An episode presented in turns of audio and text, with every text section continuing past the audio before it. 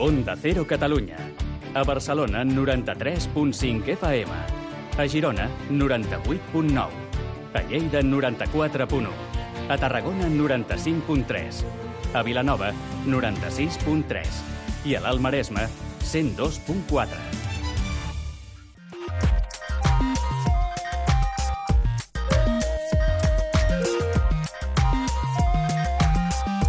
Made in Japan, amb Ramon Soler Padró.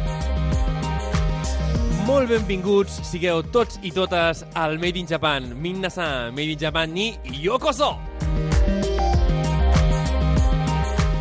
Començarem aquest Made in Japan per descobrir el primer hotel LGTBI+, del Japó, i és que ells també s'estan posant les piles. A la tertúlia coneixerem el final de l'època dels samurais i la transició cultural al Japó del segle XIX. Molt interessant per conèixer la modernització del país. Als sabors del Japó seguirem coneixent nous productes de la mà de Raül Carda i Japon Shop. A la càpsula nipona aprendreu noves paraules relacionades amb el llenguatge esportiu. I per acabar, a l'emprenedoria descobrireu Hanamizuki amb la Jusa Kito, amb la qual ja vam estar parlant la setmana passada sobre Ikebana, però que ens descobrirà moltíssimes més activitats que dona a terme al seu centre. Així doncs, comencem. Hajimem això! A Onda Cero Catalunya, Made in Japan, amb Ramon Soler Padró. Tòquio inaugura el primer hotel LGTBI+, del Japó. Dins d'una ciutat on eh, el Dia de l'Orgull Gay ja és una de les festes més populars, volem saber com es desenvolupa la vida del Japó de les persones LGTBI, com de normalitzada està la seva presència dins de la societat japonesa i quins són els reptes que encara queden per assolir. I, a més, quina ha estat l'evolució de la seva causa al llarg de la història del País del Sol Naixent. I per explicar-nos com està tot això, tota aquesta situació, tenim el Joaquim Roqueta, que és president de la plataforma d'entitats LGTBI de Catalunya. Molt benvingut, Joaquim, com estàs? Hola, molt bé. Explica'ns això d'aquest hotel, eh, què, què, què podem esperar d'aquest nou hotel a, a Tòquio? Bé, eh, tant la notícia en si, o sigui, no és només a l'hotel, sinó Sí? el fet de que, de, que, ha, de que es mogui alguna cosa, Ahà. ja és important. O sigui, eh, el fet de que, bueno, ha sortit aquesta notícia, per tant, s'ha obert un hotel, és important la notícia de l'hotel, però penso que s'ha de mirar una mica més enllà, perquè vol dir que alguna cosa s'està movent, i que s'estan movent coses, no? Per tant, eh, eh, hi ha, hi ha coses que s'acosten també, com el tema de les Olimpiades, per tant, eh, s'estan movent... S'està donant visibilitat, Sí, no? s'està donant visibilitat, però a més a més jo penso que estan preparant, estan mirant de, també de- d'acostar-se i de treure's una mica aquella màscara, no? aquelles dues màscares que tenen al Japó, no? Ahà. que d'alguna manera, bueno, la part més pública, la part més privada, penso que d'alguna manera estan intentant, eh, tot i que, bueno, penso que els hi costarà, però d'alguna manera hi ha, hi ha aquest esforç, no? perquè clar, és una cultura doncs, molt arrelada, i nosaltres no deixem de tenir aquesta visió també eu- eurocèntrica, Ahà. que a vegades ens costa molt d'entendre, no? fins i tot des de l'òptica LGTBI.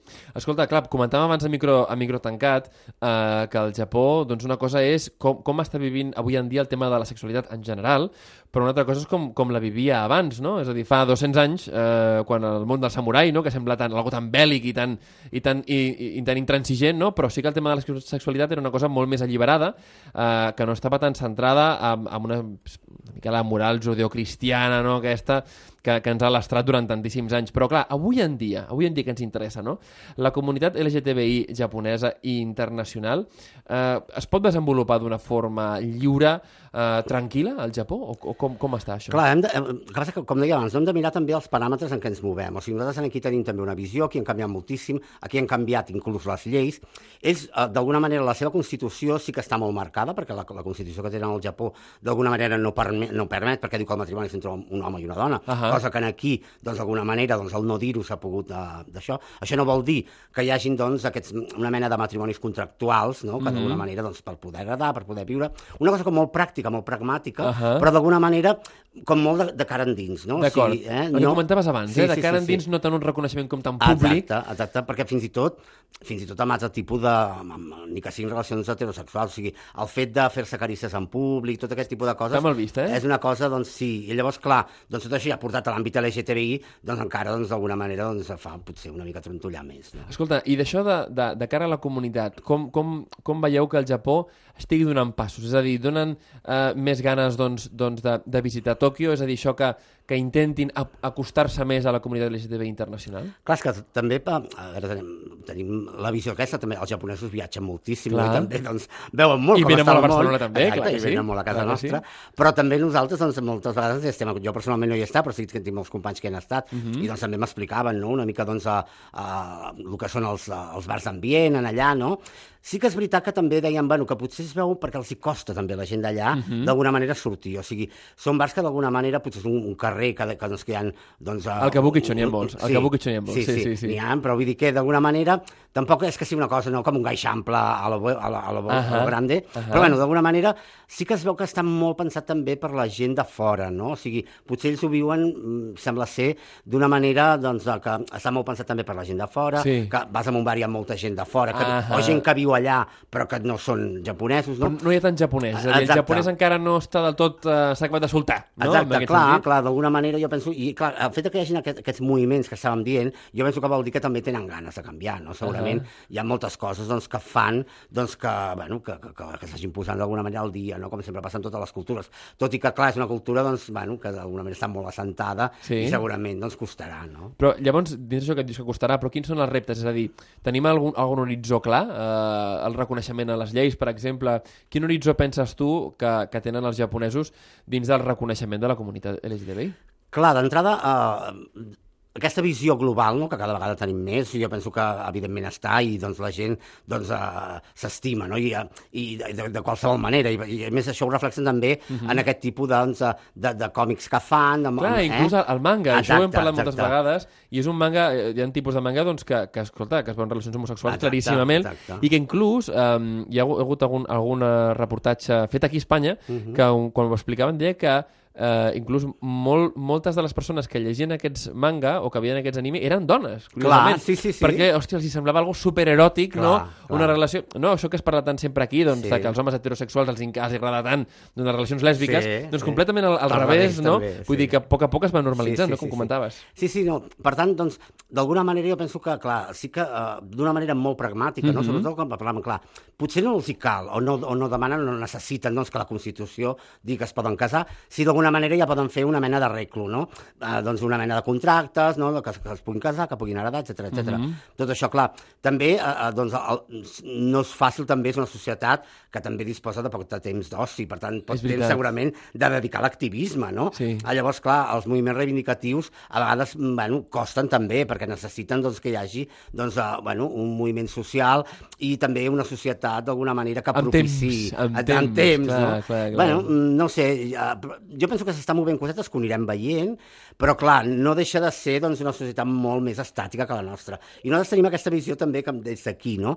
Potser ens hem de posar en la pell de- d'ells, no? Mhm. I d'aquesta visió, i que segurament, doncs, bueno, doncs ells intenten viure de la manera lli bueno, més lliure que poden, no? Mhm. I per tant, intentant, doncs, eh, bueno, anar esquivant potser l'alt tipus de lleis, però d'alguna manera trobant saber.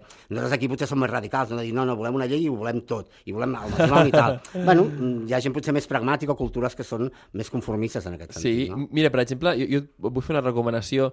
Hi ha una, una pel·lícula de Takeshi Kitano, uh -huh. uh, aquell, aquell que feia l'humor amarillo, no sé si Sí, te'n recordes, sí. però Takeshi Kitano és un actor i, i Sí, director japonès molt sí, sí, famós. conec. Hi ha una, una pel·lícula que es diu Gohato, ja, eh, ja, ja la buscaràs, que és una pel·lícula que va um, de l'homosexualitat en, el, en el món samurai, no? I explica molt bé doncs, com era una cosa completament normal eh, i, a més, que no, que no sobresaltava a ningú. És simplement doncs, que hi ha una, una Clar. trama, diguéssim, en, dins d'aquesta pel·lícula, no te l'explicaré, d'un Ja, tema no, no.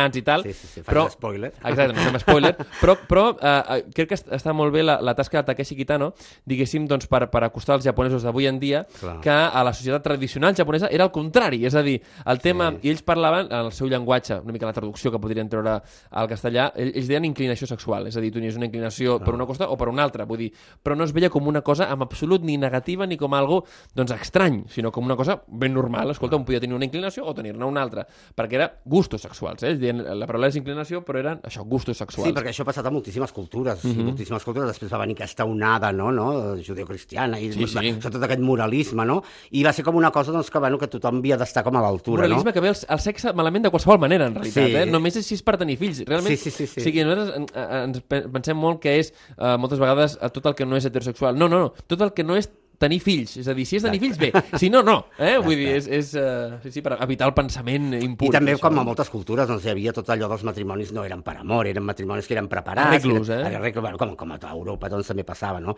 I per tant, doncs bé, a partir d'aquí, doncs... Has trobat uh, persones japoneses que es trobin dins de la comunitat LGTBI que hagin vingut aquí a Barcelona i que s'hagin volgut quedar, per exemple? Hi ha, hi ha casos d'aquests?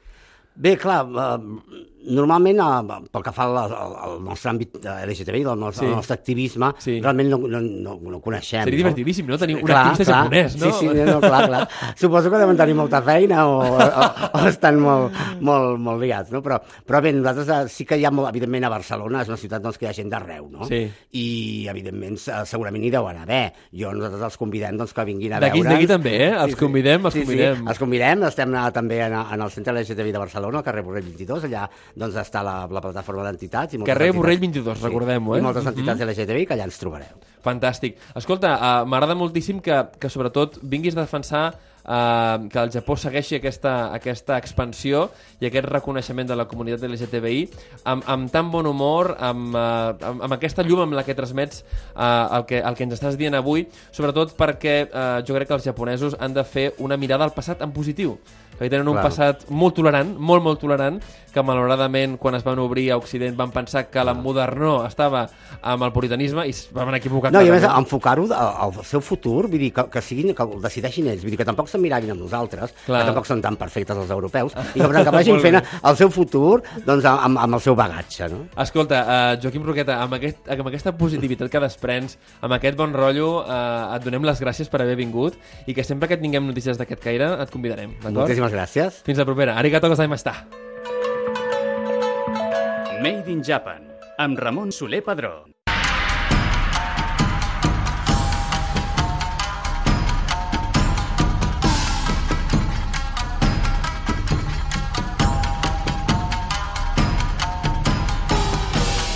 I uh, comencem la nostra tertúlia Izakaya. Recordeu, Izakaya, el lloc en el qual els japonesos perden la vergonya. I volem aprofitar aquesta tertúlia per uh, xerrar amb el nostre ja molt bon amic Jonathan López Vera, autor de Història de los Samurai, per, publicat per Satori, uh, per parlar de, del samurai però de l'última època, eh? perquè molts de nosaltres uh, tindrem en el cap uh, la pel·lícula del Tom Cruise, de l'último samurai, no? i d'aquest ocaso de los samurais, uh, i veiem, diguéssim, uns samurais molt guerrers, molt tal, però la veritat és que hi ha bastant de mite darrere de tot això, hi ha bastant de mite darrere del final d'aquesta època mitjaval que, que el Japó va durar moltíssim més del que va durar a Europa. Um, però per això mm, volem conèixer els millor, volem conèixer quina era la realitat el dia a dia d'aquesta casta guerrera japonesa i també què va passar amb aquesta transició que es veu tant en la pel·lícula, eh, repetim, de l'último samurai, en aquesta devolució del poder a l'emperador i com els samurai doncs, entreguen finalment les seves espases. Jonathan, què tal? Com estàs? Hola, què tal? Explica'ns, a, a la vida d'un samurai eh, del que veiem, diguéssim, una mica la pel·lícula de, de l'último samurai, abans d'aquesta revolució Meiji que va acabar amb el samurai, qui- quina vida portaven? Perquè de molta guerra ja no se'n feia. Bueno, aquesta pel·li, que jo la defenso i m'agrada molt, m'agrada molt com a producte d'entreteniment i des del punt de vista històric té algunes coses que van bé per Mhm. veure una mica l'esperit de, de l'època, no? Però justament la forma en la que retracta els samurais és la que, és, la que és més allunyada de la realitat. A més, recordo que a la pel·li hi ha un moment que diuen esta casta de guerreros que no ha hecho otra cosa que luchar en los últimos siglos. Doncs, Al revés. Al revés, al revés. Si allò, si allò ho haguessin dit al segle XVI, Sí, els teni- donaria la raó, eh? Però en Sí. aquell moment, aquells guerreros que surten allà a la peli eh, porten ja més de dos segles sense fer la guerra. La darrera batalla gran que va haver al Japó va ser el 1615 i aquesta peli va del 1877. O sigui, hem passat dos segles i mig llargs sense que hi hagi cap batalla més enllà d'una insurrecció camp, camparola aquí o allà. No hi ha hagut cap batalla ni cap guerra. Amb la qual eh, aquests guerrers que cobraven un sou públic, més alt o més baix, depenent del nivell, per no fer gairebé res. Alguns d'ells sí estaven reconvertits a policia, diguéssim, Mhm. i alguns d'ells estaven reconvertits a comptable i Buròcrates, administratius, no? buròcrates, Mhm. però molts d'ells ni tan sols això. I llavors per això tenim aquesta, aquesta imatge també del samurai eh, intel·lectual, no? que Mhm. fa pintura i cal·ligrafia i poesia i tal. Mhm. Doncs llavors aquests que veiem a la peli doncs devien haver entrenat molt amb els darrers mesos, però el que és guerra, el que és guerra, guerra no n'havien vist mai, la veritat. Clar, estàs parlant de que en 200 anys els samurais no van estar fent la guerra, eh, això s'entén llavors que hi havia una època de pau, no? Sí. És la famosa època Edo. Explica'ns una mica um, quin era la, una mica l'estatus de, del Japó en aquella època en la qual semblava que estava completament tancat a estímuls externs. Sí, sempre es parla de- d'aquest tancament, de la paraula aquesta sakoku, no? Pa eh, país encadenat o país enforrellat, diguéssim. El que passa que aquesta paraula és una paraula bastant a posteriori, és una paraula que s'inventa un cop que ja s'ha obert. Llavors, Mhm. sí que estava molt tancat, però no tan hermètic com, com sempre es parla. Eh, el que passa és que el govern Tokugawa, que arriba al poder al 1603, Mhm. després de més d'un segle de guerra absoluta, doncs com tot nou govern el que vol és estabilitat, no? O sigui, un cop que mano jo, el que vull és que tot es quedi estable com està, no? Perquè estic manant jo. Està clar. Llavors ho van aconseguir, entre altres mètodes, altres polítiques, eh, bueno, bloquejant l'entrada i sortida del país. Venien d'una època en la que hi havia hagut un contacte durant quasi un segle amb europeus, Mhm, i sobretot portuguesos, i sobretot, holandesos. després castellans, holandesos i anglesos, i allò havia portat, allò com moltes altres coses, havia portat molta inestabilitat política, o, o potencial. O sigui, més que la que va portar, és la que es veia que podria aportar, no? el cristianisme, etc. Llavors, una de les coses que va fer el govern Tokugawa va ser com cap japonès pot sortir del país i cap estranger pot entrar, ja no només europeu, cap estranger pot entrar al Japó, amb unes petites...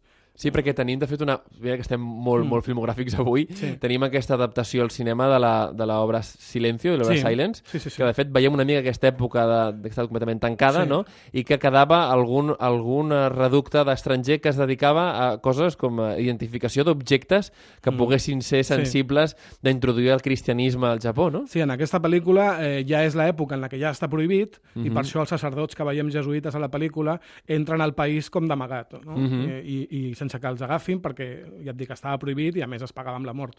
Amb la qual sí, és aquesta primera època amb, el, amb la que els sacerdots jesuïtes, però sobretot els franciscans, van ser bastant més belicosos en aquest, en aquest sentit, encara intentaven entrar allò d'amagat. Ho van acabar deixant córrer. eh, Sí, perquè després. no, sí, al perquè final no, era... era, era Negre. mort segura. Sí. Ja els hi anava bé, segons ells, perquè així es convertien en màrtirs, però bueno, va arribar un moment que ja era una mica... que ja no sortia a compte. No, no, no gaire. Llavors sí que va bé a partir de cert punt que podríem parlar de dos segles llargs, Mhm. sense que mm, només uns holandesos que entraven a la illa de Interessantíssim. Dejima, a Nagasaki, Mhm. tenien com... i una illa artificial petita, 120 metres per 75 d'ample, o sigui, una, Mhm. una illa molt petita, i amb moltes restriccions del material que podien, ent podien entrar, eh, el número de persones que hi podien residir allà a la illa, Mhm. eh, arribava un vaixell un, només un, un cop l'any, i a més havien d'anar després a Edo, a visitar... capital, a el- Tòquio, no? Sí, La- exacte. Mhm. O sigui que hi havia aquest contacte amb els holandesos, però fins i tot amb ells era molt restringit i Mhm. un, un carregament l'any, diguéssim. Comentàvem a, a, fa, fa una estona, tu em deies, escolta, aquesta pau de 200 anys va durar després d'una guerra total que va durar 100, 100 i pico d'anys, no? Mm. Sí. Eh, al final, clar, totes les guerres, malauradament, hi ha vencedors i vençuts. Sí. I eh, hi havia una sèrie, diguéssim, de, de senyors no? que, van, que els hi va tocar perdre. Sí, no? que, clar. els, que, que els hi va tocar perdre. Quina era la situació, diguéssim, d'aquests territoris que, que no estaven en l'aliança del, del, del senyor Tokugawa i dels seus amics? Mm. Eh, quina situació es van quedar? Bueno, el Tokugawa, Tokugawa Ieyasu, va aprendre coses dels do- dos anteriors unificadors, d'Oda Nobunaga i de Toyotomi Hideyoshi, i el que va aprendre, amb el sentit de que, aquests, que parlem d'aquests senyors caiguts, els enemics, és que sortia més a compte incorporar-los al teu bàndol mm -hmm. més que no acabar definitivament amb ells. Llavors, el Tokugawa els va incorporar al seu sistema polític, però els volia tenir també sota vigilància. Amarrats, eh? Clar. Mhm. Llavors els va rodejar, si aquest, aquest feu, aquesta província pertanyia a aquest senyor, Mhm. que és dels darrers que havies conquerit, amb la qual són dels que encara tenien mania, per dir-ho així, Sí. doncs rodejaves aquella província D'amics teus, no? d'amics teus, de gent que podies confiar. I els tenies molt, molt més vigilats, molt més marcats. Llavors, per això, durant aquests més de 200 anys, no va haver cap insurrecció ni cap rebel·lió per part d'aquells senyors. A més, tenien un sistema, que tampoc van inventar els Tokugawa, que és que aquell senyor que vivia allà sota Kagoshima Sí. eh, havia de tenir una casa també a Edo Sí. i allà hi vivia la dona i els fills. Els tenia captius, no? Clar, llavors, mm, si tu comences una rebel·lió allà a la teva terra, en 10 minuts... Ah, Se t'ha mort la família i Exacte. el descendent i la teva casa s'ha acabat. se't treu- se't treuen les ganes de... I, I ja no només això. El senyor de Kagoshima es va criar a Edo, mm -hmm. amb la qual ja no té tant d'arrelament a la seva terra mm -hmm. i té menys ganes d'aixecar-se en contra del govern d'Edo, que també és una ciutat que sent com seva, no? És com mm -hmm. una cosa així. Eh, llavors sí que els tenien així marcats, i durant mm -hmm. 200 anys va funcionar, però quan el govern Tokugawa va començar a trontollar, Ah, els mira. primers que es van apuntar al carro d'anem a tirar-los van ser justament aquests que li tenien guardada des de feia més de dos segles. I com va, com va començar tot allà? Perquè era un govern, entenc, eh, diguéssim, de condició hereditària, és a dir, Mhm, el, sí. el fill del shogun anterior doncs, Sí. heretava. Eh, per què va començar tot allà? Va durar 15 generacions dintre de la família Tokugawa. Important, eh? el 15 qual generacions està- diu ràpid, eh? Està molt bé. Però, bueno, com tot procés, eh, té un moment d'esplendor i un moment de decadència. Llavors, a, a nivell econòmic, a molts nivells econòmic, per exemple, hem de pensar que, clar, hem dit que els samurais cobraven un sou públic. Els samurais, en l'època antiga... Mhm. Eren funcionaris. Sí, sí, sí. Perquè molta gent ens entengui aquí, és com un funcionari que, Exacte. que el, fi- el, la, seva, la seva... És a dir, com si ara tinguéssim un exèrcit molt gran, Clar. haguéssim fet una guerra, l'exèrcit ja no funciona per res i els poses a, a ser El buròcrates. problema que era? Que tu estaves cobrant eh, 40.000 unitats, no? Mhm. El coco, eh, amb arròs. Eh, en el moment que tu li pagues 40.000 unitats, eh, o diners, com li vulguis dir, a un samurai, en època de guerra, saps que aquell samurai es morirà als 25 anys, o als 26, o als 28, depèn de lo bo que sigui lluitant.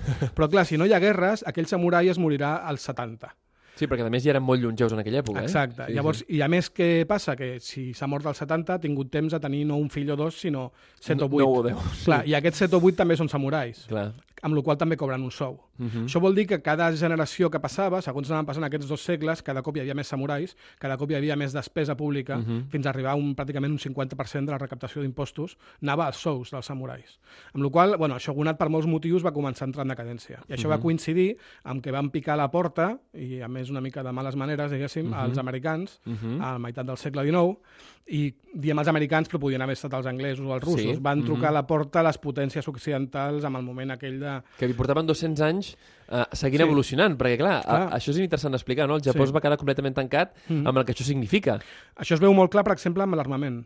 Uh -huh. Uh, les armes de foc que tenien els samurais de l'època Edo eren les que havien adaptat dels portuguesos i ràpidament les havien copiat i les havien fins i tot millorat una mica i tal, però després, a més, com tampoc tenien guerres, Clar. tampoc van trobar molts al·licients a millorar aquelles armes.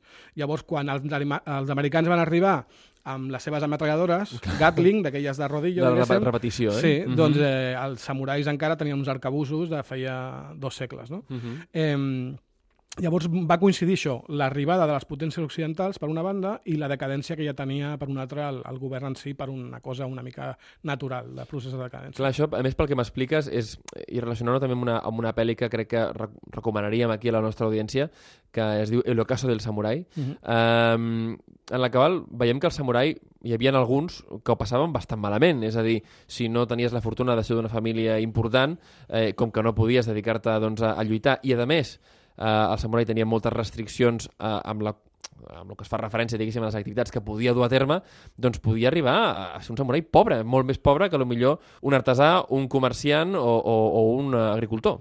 Sí, és que va arribar un punt, i, i, i aquí a la península Ibèrica tenim un referent semblant. Hidalgo, no? Hidalgo, no? Mhm. Uh -huh. És algú que només té un cognom, i ja està, i té unes gestes dels seus avantpassats, però realment un comerciant, encara que en teoria, ideològicament, està pitjor considerat, no? perquè amb el sistema asiàtic o sinocèntric, el comerciant és pràcticament el més baix de la Sí, societat, clar, però en canvi, diners, això està en canvi tenien els diners. Llavors ens trobem també amb coses que també es veien aquí a Europa, que era un comerciant adinerat que volia tenir aquell cognom, volia entrar a la classe samurai i el que feia era o pagar o directament casar la seva filla uh Mhm. -huh. amb un samurai vingut a menys que no tenia on caure's mort i així la següent generació ja era Del el seu seu- net ja era, ja era un samurai, no, diguéssim. Eh, llavors sí, hi havia de molts tipus i ho passaven malament els de baix perquè quasi no cobraven, però també ho passaven malament els de dalt perquè va arribar un moment que la vida a Edo ja hem dit que havien de tenir una casa a Mhm, Edo i allà passaven mhm. sis, sis mesos, tres mesos, depenent d'on de, on estiguessin, eh, la vida allà també era molt cara. Hi havia molts luxes i aquests gravats que veiem a l'ukiyo-e, Sí. famós, ukiyo-e vol dir pintures del món flotant. Mhm. El món flotant és un món hedonista de, de teatre, d'alcohol, de prostitució, Mhm. de, de gastar-se diners, d'aparentar. Llavors aquests senyors, i a més organitzar el viatge cada any de la teva província fins Això, allà... és interessant, el tema dels, dels viatges, no? perquè Mm. al Japó, molts, a molts uh, castells que, que es fan de les vegades de museu de samurai, Sí. es veuen les comitives. És a dir, Sí, sí, que sí. El, el senyor no anava amb una comitiva No, no, no, no. Petita, sinó que anava amb unes, com una cavalcada, com dels Reis Mags, doncs Sí, sí, una sí. mica semblant, vull dir, era era una comitiva I de enorme. fet, aquest és un dels motius per, pels que després, quan Japó va començar a modernitzar-se, Mhm.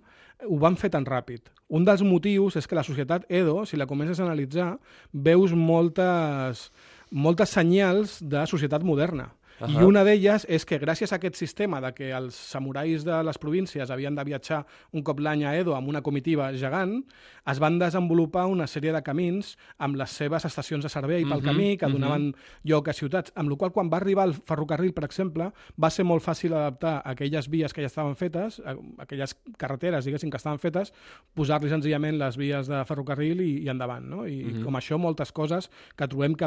Per això sempre quan parlem del període Edo, se li diu període eh, modern, eh, en castellà diem moderno temprano, no? Uh -huh. Perquè encara no és una societat moderna, amb el que entenem amb els valors occidentals, ho, ho seria a Meiji, però tampoc era ja una societat feudal o mitjaval, era una cosa com una mica a cavall entre les dues. De fet, eh, si analitzem una mica el comportament que moltes vegades es veu d'aquests senyors o gent que vivia a Edo, mm. també el tema sexual mm. era bastant uh, obert, no? Era una sí. cosa doncs, que, que, que bé, que aquí fins i tot ens sorprendria moltíssim i que moltes vegades he sentit comentar que hi ha una certa regressió amb el tema dels comportaments sexuals de cara a l'època Meiji mm -hmm. perquè estava, bueno, va entrar com amb molta força el puritanisme americà i certs comportaments homosexuals i tal mm. estaven molt mal vistos.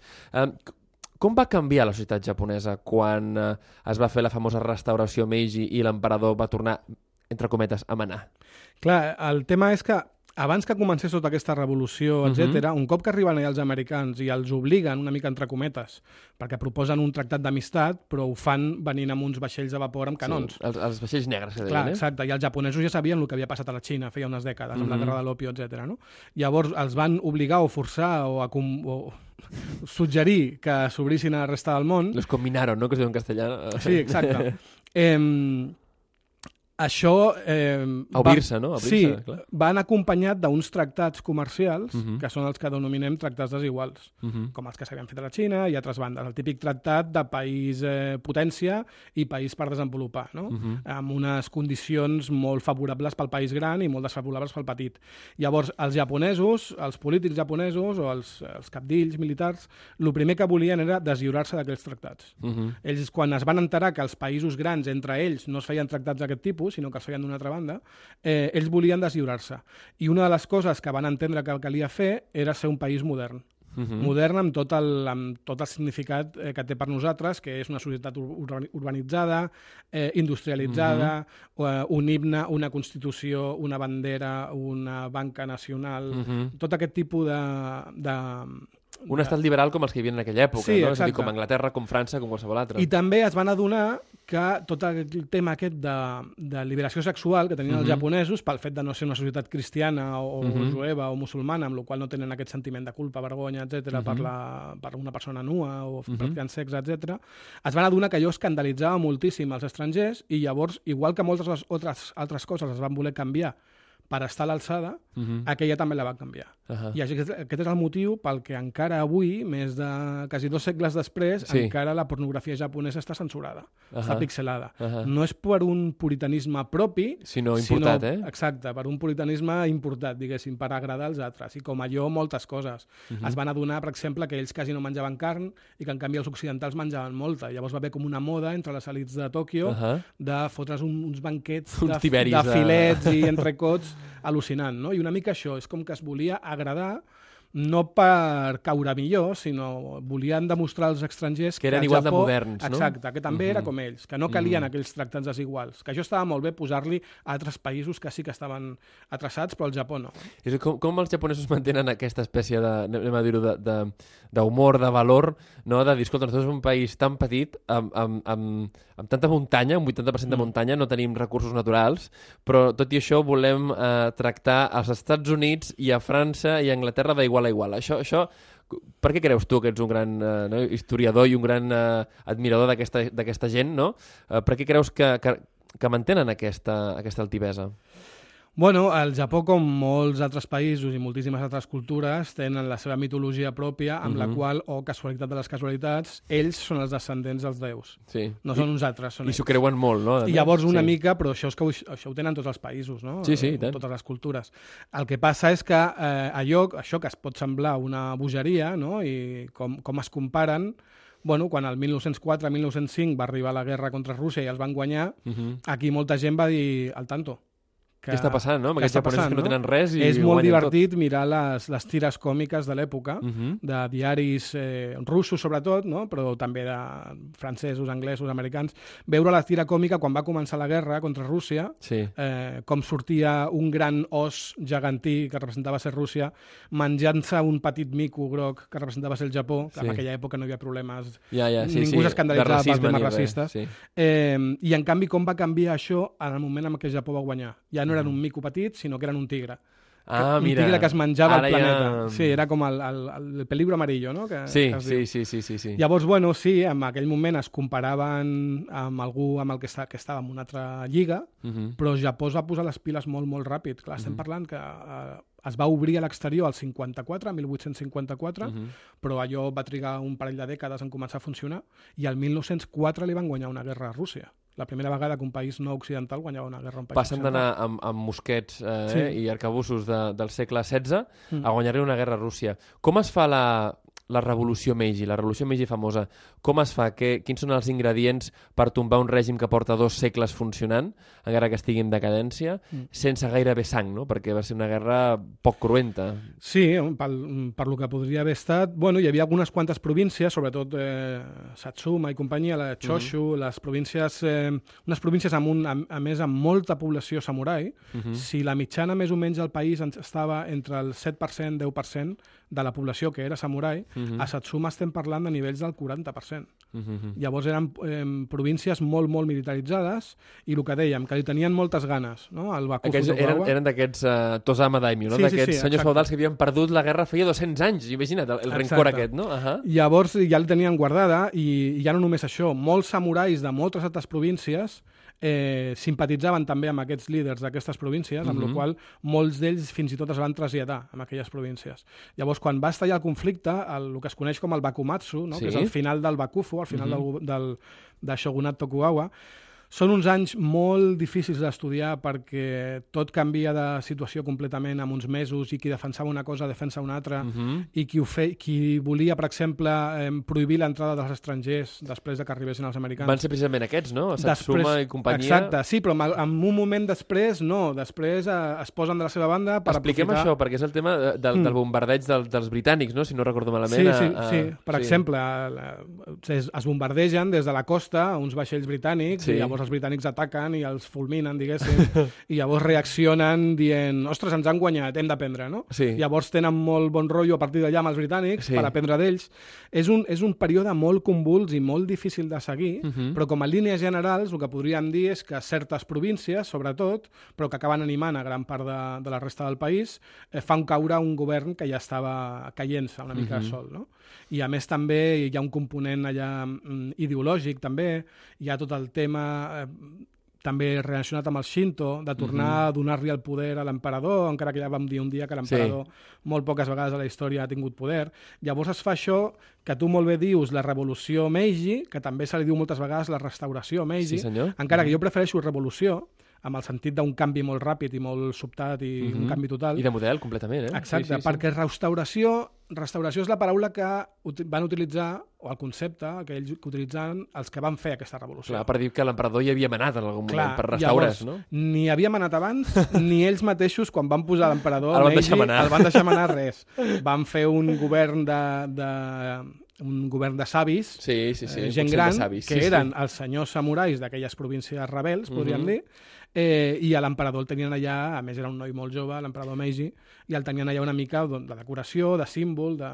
Això ho veiem molt a la, a la pel·lícula de l'últim Sí. samurai, no? Que sí que és veritat, una pel·lícula que estèticament està molt ben feta. Mm. Si, si, si veiem algunes coses, no?, que diu, no, eh, Katsumori, no?, que és Saigo Takamori, però li diuen Mm. Katsu, Katsumori, li diuen... Kats- Katsumoto. Katsumoto, exacte, Katsumoto. això, Katsumoto, que és Saigo Takamori, eh, diuen, ya no usa, no, no usa armas de fuego, solo usa arcos y flechas y espadas. Bueno, que no, no? Bueno, no, no, perquè aquella batalla que veiem a la, a la pel·lícula, que la pel·lícula dura un matí, Sí. van ser uns sis mesos de batalles amb els quals eh, tant l'exèrcit imperial com els samurais revoltats de Saigo Takamori portaven armament modern. Mhm. Els, el propi Saigo Takamori eh, anava amb un uniforme militar francès. Es veu inclús, es veu inclús molt a, a, a certs uh, gravats, oi que Mm, sí? Que, sí, sí, que, sí. que queden, diguéssim, d'explicació de l'època, no? Que els veus complet... Bueno, el Saigo Takamori el veus amb barba.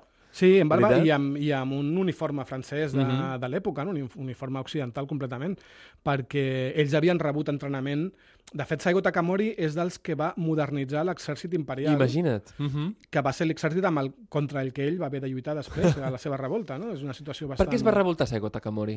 Bueno, Saigo Takamori és dels que va fer caure...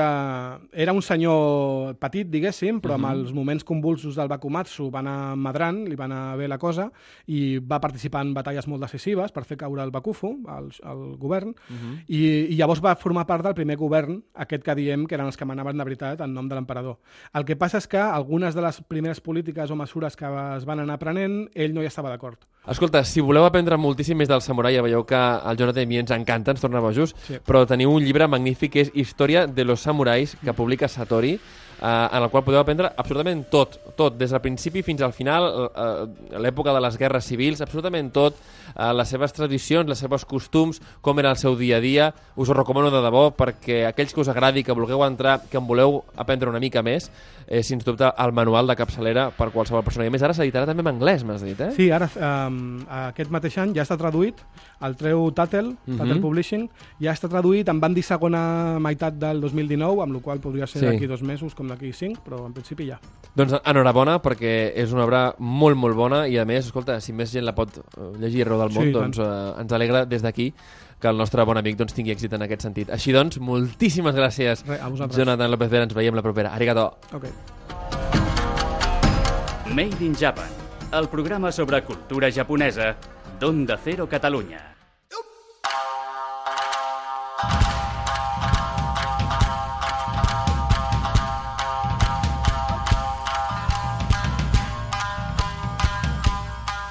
I comencem la càpsula nipona. Ja sabeu que al Made in Japan una de les coses que bé desitjaríem és que tots vosaltres despertéssiu el gust per la llengua japonesa.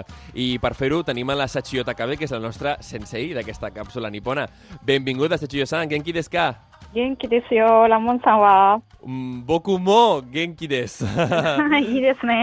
I allò, explica'ns, escolta'm, avui anem a parlar del llenguatge esportiu, no? Eh, és a dir, els esports eh, al Japó és una cosa que mou masses.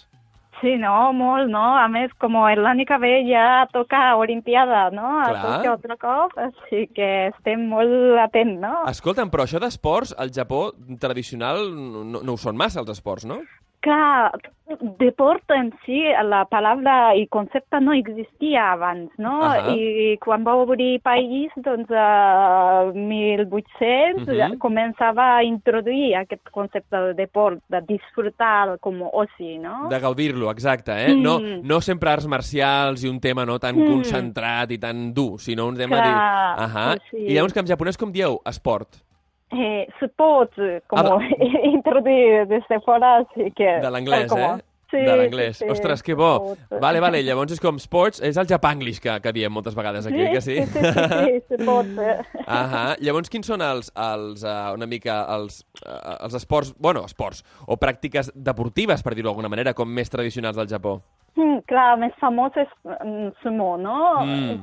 Un, una part com deport, però mm, començament és cerimònia així religiosa, Sí, no? això ho havíem, ho havíem parlat, sí, sí, per, per Mm. demanar, eh, per la collita i tot això, eh, que sí? Mm, sí, Ahà. sí, sí, sí. Poden a terra uh, totes uh, menjars dintre de terra el mataràs ring, ahà. aquest, de dintre, Mhm. etc. no? I per entendre, per anar a sumo un cop és molt interessant, no? Per mirar aquest, tota sèrie de cerimònies, no? Sens dubte ho recomanem moltíssim perquè és un espectacle al que no estem gens Mm. acostumats aquí a Occident eh, Sí, no? i que val, val, val la pena. Però escolta, després Mm. també hi ha, per exemple, el kendo, no? el judo, karate, Mm. kyudo, no? Una mica? Ja. Sí, sí, sí, sí. Kyudo també era molt tradicional, també. Mhm. El de, curiosament, el futbol és molt famós a Japó ara, Mhm. però antiguament sí que tenia com una mena de pelota que, que xutava. Així, Ah, sí? Sí, sí, sí, sí. Oh. Mari es diu, és una pelota que fan com cordes i així. Mari. I fa allà. Mm. Ah, que bo. Ah, mira, mira, mira. I possiblement per això té- tant de- tant tant d'èxit el futbol després, no? Sí, sí, Perquè sí, ja d'alguna manera existia al Japó.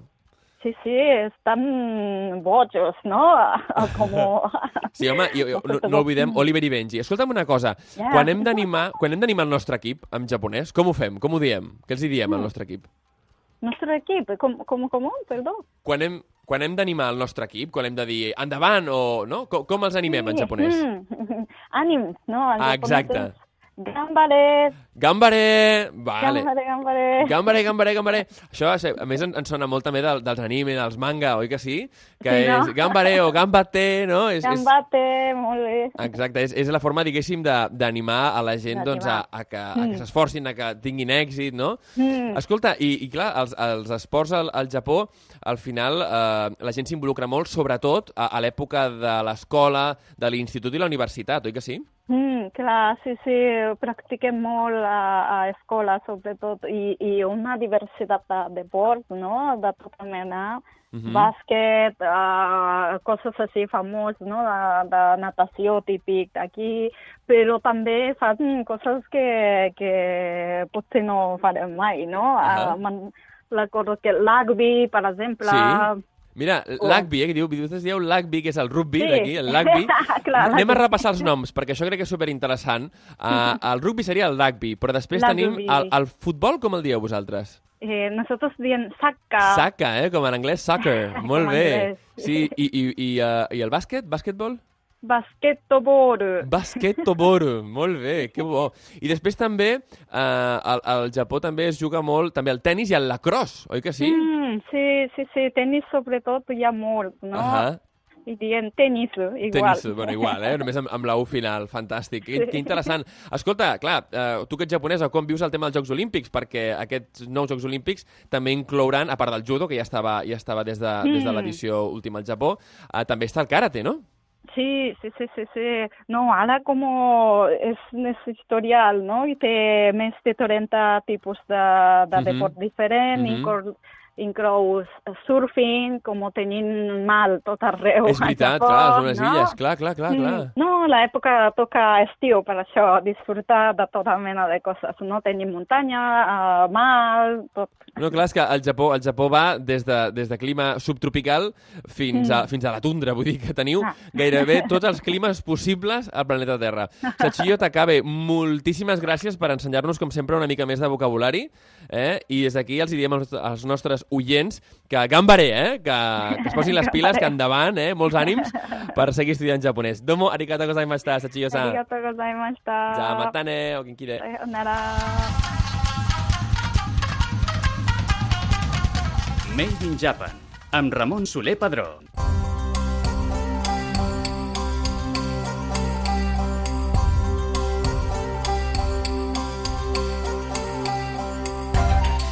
I eh, bé, ja tenim aquí la secció dels sabors del Japó, on cada setmana descobrim nous, eh, noves receptes, nous sabors, noves olors, i aquesta vegada ho fem, bé, com ja acostumem a fer últimament, amb japonshop.com i el Raúl Carda. Raúl Carda, bienvenido al Made in Japan, ¿cómo estás? Muy bien de estar con vosotros. Bueno, oye, cuéntanos porque tenemos otro surtido fantástico de japonshop.com y, y, oye, creo que tenemos que ir paso a paso porque nos has traído cuatro delicias. Vamos a empezar por el mini Kit Kat de sake de Sakura. Cuéntanos. Sí, eh, ha sido la sensación de, de esta temporada en Japón. Eh, en Japón, como ya sabréis, los Kit Kat eh, son un mundo aparte. Sacan muchas ediciones, sí. sacan muchas ediciones limitadas, incluso ediciones regionales que solo se venden en las prefecturas. ¿En serio? Eh, sí, sí, de- sí. Por ejemplo, hay una, una, un- una variedad de Kit Kat de manzana que solo se vende en la prefectura. Ahora no recuerdo el nombre de la prefectura, pero donde lo típico es las manzanas de esa prefectura. Ajá, ajá. y solo se venden ahí, no se venden en otra parte del país de Japón. Qué bueno. Entonces, en- este caso sí que es un- una edición nacional, pero está pensada para, para disfrutar eh, con el harami, con el florecimiento del sakura, Sí. pero por la noche. Va, porque claro, también se disfruta por la noche, con sake Ajá. y acompañado pues de, de postres de, elaborados con sakura. Entonces Kit Kat lo ha juntado todo Sí. y ha elaborado un Kit Kat con sabor a sake y sakura. Vale, pero no lleva alcohol, entiendo, ¿eh? El- No, el- no, no lleva alcohol, no, no, no, no, no lleva Tiene una alcohol. pinta buenísima, el envase me encanta, además incluso hay un castillo japonés, yo que soy muy fan de los samuráis, pues oye, hace, hace las delicias de los, de los que nos gusta mucho esa cultura. Oye, Sí, te- es- tengo, tengo Mm. también, porque es que quiero hablar de esto porque me encanta, es algo que sí que se ve muchísimo en Japón, el Kit Kat se ve mucho, el Kit Kat, pero esto se ve muchísimo, que es el café frío típico de las vending machines. ¿Te Sí. acuerdas de aquel día que hablamos de las vending machines? Pues, Sí. pues tú nos has traído un, un, un café con té verde, con té matcha, de Wanda, y, y me encanta porque es el envase japonés y además es algo que se consume un montón ahí. Sí, esta es una, una evolución de lo que es el café y eh, lo más de lo más consumido en Japón, que es el, matcha y el café. Entonces eh, han lanzado al mercado lo que es la combinación de los dos. Ajá. Entonces es un café con leche, pero que aparte lleva matcha. Eh, este tipo de envase está pensado pues para tomar frío o caliente, porque mm, como ¿Ah, bien sí? sabrás también, sí, eh, hay máquinas vending Calientes. Ahora porque empieza el calor. Sí, es verdad. eh, donde eh, te sirven la bebida caliente. O sea, te sirven eh, lo que es el envase ya está caliente y te sirve caliente. Entonces este envase está pensado para ello, tanto para mm, que te lo, o sea, tomarlo frío o caliente, pero eh, extendido de la, de la misma máquina. De la misma. Pero oye, ahora, ahora que viene el, el verano, yo voy a hacer la recomendación a estos oyentes que este té fresquito, té, perdón, té café, porque es una mezcla fresquito en verano, oye, si estás en la Tremendo. playa, si estás trabajando, lo que sea, va de maravilla, va de maravilla. Sí, sí, Igual que, además, que tenemos además unos ramen con, con wasabi, que yo cuando lo he visto he pensado, ostras, eh, una bomba, porque es un wasabi muy picante o no? A ver, realmente el wasabi no es el picante, es de es la el picante familia- nasal, claro, es el picante nasal. Sí, es ¿no? nasal, es nasal. Entonces, es mm, te da sensación, pero no es luego que tienes el paladar o la lengua que, que no puedes ni hablar. No, Claro, no, te descongestiona, que es aún Te mejor. ¿eh? descongestiona, es un poco de la familia de la menta. Entonces, Exacto. perfecto. Entonces, perfecto. Es una combinación de, de ternera, yakiniku, o Ujú. sea, hecha a la barbacoa al estilo japonés, Sí. y luego combinado con wasabi. Mm, no es excesivamente, entre comillas, picante. Se puede, eh, es una combinación que es nueva en Japón también. No es habitual. eh, No, no, y es la primera vez que lo escucho también, así que me sí, parece... no es habitual en el ramen ni en el yakisoba eh, agregarle wasabi. Ajá. Pero bueno, están explorando, están explorando y los propios japoneses, eh, muchas veces las marcas lanzan al mercado algo que ya los japoneses prueban de por sí. Y cuando Vale. se hace popular en las redes sociales y demás, ellos lo lanzan. Entonces Vale. es algo que los japoneses están Esto es un han caso, probado ¿no? antes. Esto es un caso quizás, ¿no? Sí, es un caso, sí, es un caso viral que se ha convertido en algo, una, una costumbre entre los japoneses últimamente y una marca pues ha decidido lanzarlo. Oye, pues lo vamos a probar y en el próximo vamos a decir qué tal, ¿no? Y oye, para acabar, tengo, tengo unas Lays con un envase maravilloso, porque a ver, yo he estado acostumbrado a las Lays de aquí toda la vida, ¿no? Pero son unas Lays Sakura también, Sí, Sakura combinadas con leche. Con leche. Sí. Ostras, qué sabor más raro.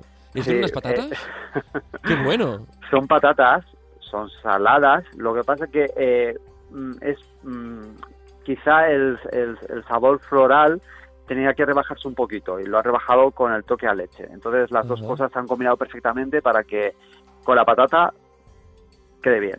Oye, Entonces, creo que tenemos bastante un picnic veraniego, ¿eh? M- más allá Sí, del, la verdad que sí. del, del ramen, que, que claro, ya sí es mm, eh, picante y tal, pero, pero que es más para, yo diría, ¿no? Para almorzar o, o para cenar, pero para un picnic, ¿no? De, de tarde en un jardín o, o en un parque o, o en la playa, siempre después recogiendo, ¿eh? Tenemos que concienciar esto a nuestros oyentes, hay que recoger luego siempre.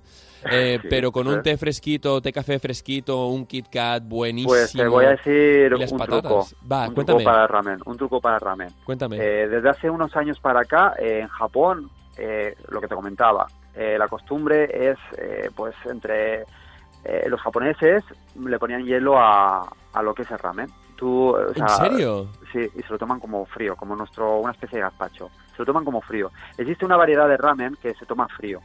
¡Ostras! Y existe una variedad de ramen que se llama, eh, ahora no recuerdo cómo se llama, pero es de soba. Y se toma frío, con hielo.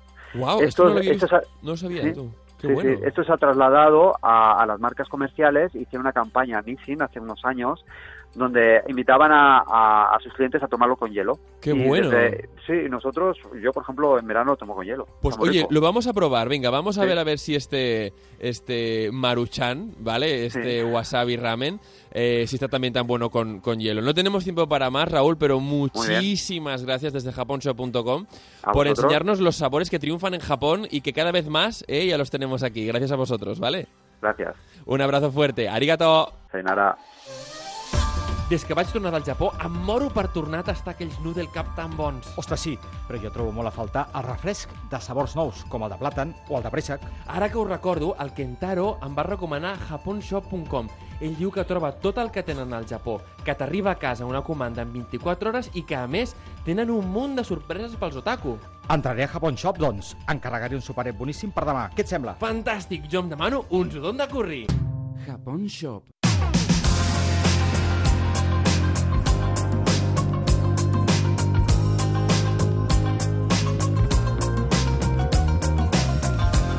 ja sabeu que per acabar el programa ens agrada sempre donar un cop d'ull a aquelles activitats eh, que tinguin a veure amb la cultura japonesa aquí a casa nostra. I en aquest cas ho fem amb Hanamizuki i amb la Jusakito, amb qui ja vam estar la setmana passada a la tertúlia per parlar-nos d'Ikebana. Eh, Kito-san, bienvenida al Made Japan, com estàs? Konnichiwa. Konnichiwa. Genki desu ka? Hai, genki desu. Eh, explícanos, ¿hace cuánto que llegaste a España? Por avión. Eh, ¿Así? Sí, sí, Ajá. final del siglo XX. Finales- Ah, mira, ¿año 2000 o 1999? ¿Cuánto fue? Mi- 1900 algo, ¿eh? Ah, 1900 algo. Algo, sí. Vamos a dejarlo Sí, así. sí, sí. Oye, me ha llamado muchísimo la atención porque has venido ya con, con, eh, con, con un trozo aquí de una especie de estrella que me ha encantado, hecha de, de papel. Cuéntanos, ¿esto, ¿esto qué es tan bonito que has Sí, traído? Este es una, como una papel que podemos doblar Sí. y podemos hacer alguna forma. Ajá. Normalmente, mm, como origami, papiroflexia, tienen dos dimensiones. Sí. Pero cuando hacemos bien, podemos hacer algo de tres dimensiones así. Porque claro, esto es un origami magnífico. Yo siempre había visto la típica grulla, ¿verdad? Sí, sí. Pero esto exactamente qué es, porque me parece me parece casi una maqueta de arquitectura. Imagínate Sí. lo bien hecho que está. Sí, entonces este yo quería usar para como decorativo. Para decorar. de- Ujú. decorar el interior. Entonces Oh. eh, hay muchos tamaños diferentes Ujú. y podemos decorar algún con pared o techo Ajá. y algo original. La verdad es que es súper original porque tiene una forma, digamos, de, en la base de estrella con cuatro puntas, pero luego arriba hace una especie como de, de flor, ¿no? De bulbo de Sí, flor. sí. Y es realmente impresionante con papel dorado. Eh, enhorabuena. ¿Lo has hecho tú? Sí, yo sí. ¡Uh! fantástico. O sea, encima de... O sea, también haces ikebana y, y además eh, origami, ¿no? O sea, También, un sí. montón. ¿Cuál- Oye, en, en, en Hanamizuki, ¿cuántas disciplinas enseñas? Muchas. Entonces, como antes, como yo pude hacer una clase, Ujú. unas clases de Casa Asia. Oh, vale. Sí, entonces, eh, por ejemplo, Ikebana, Ujú, papiroflexia, envoltorio japonés y cultura japonesa, té y como viaje circular por Japón. Ah, qué bueno. Sí, vale. sí, entonces estas son clases Ajá. que yo he hecho y algún seminario o algunas como demostración en algún grupo de bonsai Vale. o biblioteca o O sea, un montón de cosas, en, reali- realidad un montón de, un montón de disciplinas. Sí, sí. ¿Cómo, ¿Cómo mm, decidiste empezar Hanamizuki? ¿Por qué? Sí, mucha gente me ha preguntado este con pregunta, ¿eh? Claro. pero es su destino. ¡Oh! Ah, mira, mira, es muy filosófica, ¿eh? Me Sí, gusta eso. entonces Ajá. yo pienso que como algunas cosas que no podemos cambiar, como gran vía de la vida. Claro. claro. Otras pequeñas cosas que podemos elegir, pero algo principal Claro. es ya, Te llega, ¿eh? ya llegado. Te Entonces, llega, te llega. Sí, sí, sí. Ajá. ¿Y por qué Hanamizuki? ¿Cuál es el significado de Hanamizuki? Hana significa flor, Ujú. Mizuki significa mm, la- árboles jóvenes. Ajá. Entonces, o sea, flor de árbol joven, quizás. Sí, sí. Ajá. ¿Y eso tiene algún, algún significado más allá de, del literal? Es decir, ¿tú buscabas eh, algún significado trascendente cuando eh, ponías el nombre? Porque a mí me gusta flores Ajá. mucho, mucho. Ujú. Entonces tengo que hacer alguna publicidad por este nombre. Entonces Vale, ya ya he puesto así. Oye, eh, ¿y qué retos de futuros eh, tienes tú con, con Hanamizuki? Es decir, ¿qué objetivos para el futuro? Por ejemplo, este tipo de papiroflexia también, eh, algo creativo. Y también ahora estoy haciendo música. Oh. Mezclado occidental y japonés. Sí. Alguna cultura así, nuevo.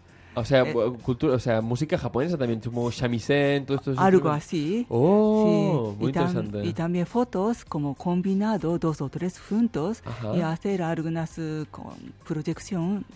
Ah, qué bueno, algo es decir, mix, arts, ¿no? Mix o sea, lo que sería sí. eh, artes, artes mixtas, qué Sí. bueno. Eh, oye, ¿recomendarías a más japoneses venir a, a visitar, a vivir o a hacer su negocio aquí en, en España, en Barcelona? Primero hay que venir, ¿no? Porque Mm. hay que conocer el ambiente Y cómo es, qué es diferencia entre nuestros países. Claro, Ent- ¿qué, qué, qué- qué difer- hay muchas diferencias, es decir, cla- claro que sí, ¿no? Pero para ti, que eres japonesa, que, que llevas aquí viviendo, imagínate, desde el, fi- el final del, del siglo XX, eh, ¿qué diferencias has encontrado más notorias y cuáles, eh, al revés, son- hay más similitudes? ¿Qué similitudes has visto? ¿En qué nos podemos parecer también las personas eh, japonesas o españolas? Mm. Una parte como aquí, gente vive en cada día. Ujú. Y Japón pensando más futuro. Oh, qué buena. Esta uno no nos habían dicho nunca. Sí, entonces como cuando hacemos algo siempre, mañana y futuro, Ujú. siempre pensamos así. Ujú. Pero cosas comunes, comida.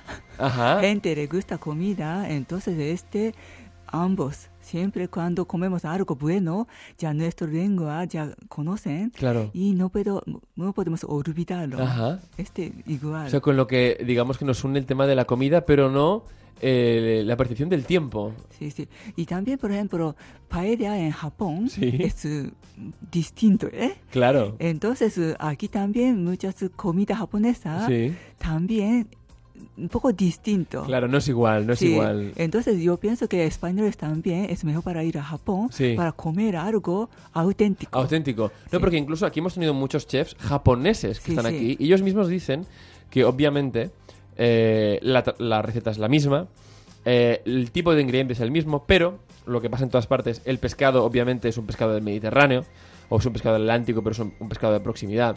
La carne es una carne pues eh, de la península, obviamente. sí. Eh, y es una carne que come lo que hay en la península. Sí, Las sí. verduras crecen en suelo de aquí. Sí. Con lo que el sabor al final no es el mismo. Mm. Y es completamente verdad. Es decir, por ejemplo, eh, ¿no? con, con- con el yunyu, ¿no? con la carne, esto se, se nota muchísimo. En Japón Sí, sí. tiene la- esa grasa infiltrada Sí, que tiene muchísimo que ver con el tipo de, de vaca que habéis escogido, digamos, con la selección esta, ¿no? Artificial. Sí. Y que aquí el- es al revés. Nosotros nos gusta que la grasa esté fuera para poderla quitar. Sí, sí. ¿No? Eh, es un concepto completamente distinto, pero que en eso se nota, como tú comentabas, muchísimo.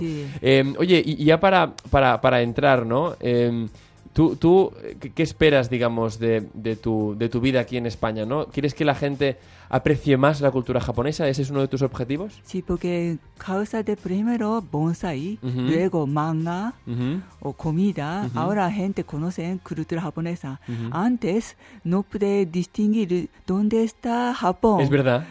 Y, aunque yo he explicado lado de China grande, pero Sí. No lo sé. Claro. No pude distinguir nada. Claro. Pero ahora sí. Todo el mundo sabe dónde está Japón. sí. Quizás también gracias, gracias a vosotros. Oye, vamos a recordar los cursos que das en Hanamizuki. ¿Qué cursos das? Para que la gente que nos escuche y tenga... eh, le hayan sonado antes un poco los nombres que has dado, pero vamos uno a uno. ¿Qué cursos das ahí en, en Por ejemplo, Hanamizuki? Por ejemplo, ceremonia de té, Ujú, ikebana, y alegro floral, ujú, papiroflexia, Ujú. envoltorio japonés. Y también como un poquito de tapas también yo he ¡Oh, dado, qué sí. bueno! También, sí. Oye, explícanos lo del envoltorio japonés, porque hay muchas personas que piensan, ¿en- ¿envoltorio qué? ¿Qué, qué es el envoltorio japonés? envoltorio es también como cuando regalamos algo, Sí, cuando como hacen decoración, sí. aunque vino normal, parece que lujo. Incluso tenéis estos tenugi, ¿no? Que son eh, estos... em, eh, como... ay, no me sale. Te- tenugui o furoshiki. Furoshiki, Sí, exacto. este sí. Entonces, cuando envoltorio, hacemos envoltorio, dos vi- como o un botella de vino, Sí, y cuando llevamos así, sí. Gente cuando vea... Es la ¿qué- presentación. ¿Qué, qué es esto? Claro, Entonces, claro puede ser una sí. botella de vino muy barata, ¿no? pero mm, eh, porque tú a lo mejor pues no puedes pagar una botella más cara de vino, eso pasa muchas veces, pero ven, en cambio, tu dedicación eh, para envolverlo bien, para dejarlo bonito y presentable para, para las personas a quien Sí, va sí. dirigido el regalo, ¿no? Sí, entonces siempre presentación es importante Sí. porque con corazón tenemos Sí. que regalar. Entonces, cuando queremos regalar bien, un poquito de decoración y ilusión también antes de antes de abrirlo. Entonces, cuando vamos a Japón, en almacenes o algún boutique, cua- cuando compramos algo, siempre hacer algo envoltorio súper bonita. Entonces, alguien no quiere como Deshacerlo, sí, sí. claro, es verdad, le da pena, ¿no? Le da Sí, pena sí. Me voy a quedar con esto, ¿no? Que, que- que el tema del- de empaquetar bien y tal se tiene que hacer con corazón e ilusión, porque al Sí, final sí. tú estás regalando algo a alguien y hoy tú nos has regalado a nosotros toda tu experiencia Sí. eh, con, con todas las artes que, que llegas a aprender y a enseñar, que de verdad pienso que, es- que tiene un mérito increíble, porque muchas personas dedican su vida solo a una cosa y ya piensan que, uy, que ya no dan a más, pero en cambio personas como tú, valientes, que entráis en muchísimas cosas, estás haciendo chado, estás haciendo origami, estás haciendo ikebana, estás haciendo bonsai, un montón de, de disciplinas que además puedes enseñar a la gente que desde, bueno, desde aquí de España, de Barcelona en concreto, quieran aprenderlo. Vamos a recordar eh, la dirección que es Córcega 420, ¿verdad? Sí. Al lado de la calle Bailén. Sí. Y la página web es www.hanamizuki-medio bcn.com. Con H, ¿eh? Sí, Hana, Hana, ¿eh? Hana con H, ¿eh? Sí, sí. A que nadie me ponga una J, que ya sabemos aquí en el programa que es del Made in Japan que Hana va con, con H, bueno, en Roma allí. Así que bueno, Achusa Quito, muchísimas gracias a vosotros, por venirnos también. a visitar. Te esperamos pronto eh, a que nos expliques, pues por ejemplo, algún truco de origami, ¿vale? Muy bien, ok. Estupendo. Pero domo, he hecho. Domo, arigato gozaimashita. Arigato gozaimashita. A Onda Cero Catalunya, Made in Japan, amb Ramon Soler Padró.